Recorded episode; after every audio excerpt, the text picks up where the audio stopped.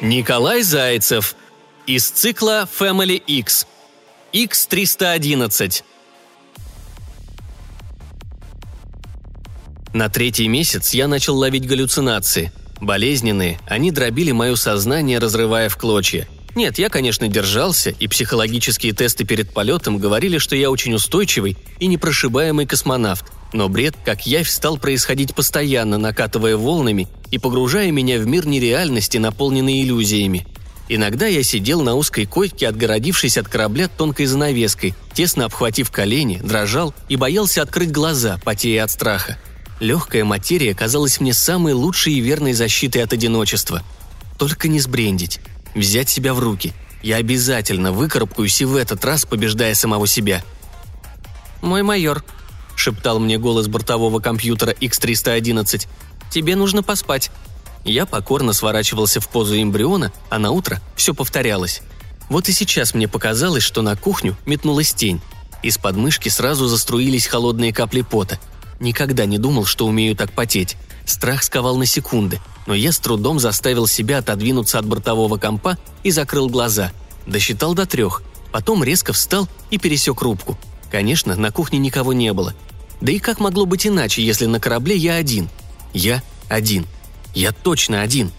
Но, господи, как же я хотел сначала пройти к оружейному шкафчику, достать обшарпанный временем палер, поставить пистолет на полную мощность и только потом проникнуть в отсек для приема пищи.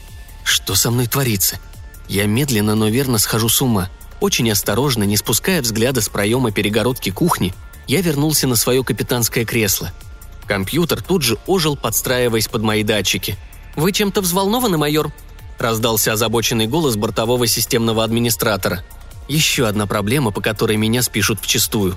Ну какой шутник установил на систему такое глубокое контральто? От одного женского голоса можно сойти с ума. Ничего более сексуального я не слышал. Я нахмурился сильнее прежнего. На лбу набухла морщинка. «Со мной полный порядок, 311-й. Доложить о работе системы. «Да, мой майор». Машина бойко стала вести доклад по секторам, указывая на износы и погрешности. На третьем я сдался и перестал слушать, наслаждаясь дивным голосом. «Мать честная, да я ловлю каждое слово, и неважно, что оно обозначает. Я испытываю трепет, и меня возбуждает интонация невидимого сисадмина. Подумать только, меня заводит машина. С этим надо что-то делать. Я закрыл глаза. «Майор?» Я открыл глаза. «Что?» Я закончила доклад 12 минут назад. Вы спали?» «Нет», — солгал я. «Но датчики сканирования говорят о другом». «Ты сканируешь меня?» – удивленно спросил я. «Вы против?» «Не знал, что ты умеешь это делать». «Могу, но анализ всегда неполный. Мне не нравится ваше состояние». Я задумался, затем признался. «Мне самому оно не нравится. Удали все свои записи наблюдений. Твой анализ не должен дойти до базы». «Да, мой майор. Но вы обещаете мне пройти медицинское обследование? Вы позволите мне его сделать?» Я взвесил все за и против. Откажу. Двойной доклад на базу в виде тревожных сигналов мне обеспечен. А там отстранение от полета со всеми вытекающими. Я же в порядке. Чего мне бояться? Конечно, 311 Мы проведем обследование после выполнения дневных задач. Я тянул время как мог. Дважды проверил штурманские таблицы. Занимался всякой чепухой. 311 подозрительно молчал, выжидая. Вздохнув, прошел к медицинскому ложу и разделся. Сам нацепил на себя датчики. «Готов». «Я погружу вас в легкий сон, майор». «Давай без этого», — хмуро посоветовал я машине. «Никакого сна. Быстрый осмотр и анализ. Все как всегда». «Как скажете, майор». Она все-таки уколола меня. Первую секунду я кипел от возмущения, потом быстро успокоился. В меня втекал ее глубокий голос, и я начал бороться с закрывающимися тяжелыми веками — я знаю причину вашего плохого настроения. Вы всего лишь тоскуете по дому, майор. Сейчас я помогу вам расслабиться». Я хотел возразить, но язык меня уже не слушался. «Когда вы проснетесь, то все забудете, а сейчас ваши видения станут явью». Лучи скрытых камер сисадмина скрестились и стали быстро чертить первую тень. Это был мой дед. Он встал с несуществующего дивана, сложил газету и пошел к стене. Не успел раствориться, как лучи уже чертили в воздухе другую проекцию – Моя кошка из детства погнала по рубке клубок пряжи и исчезла.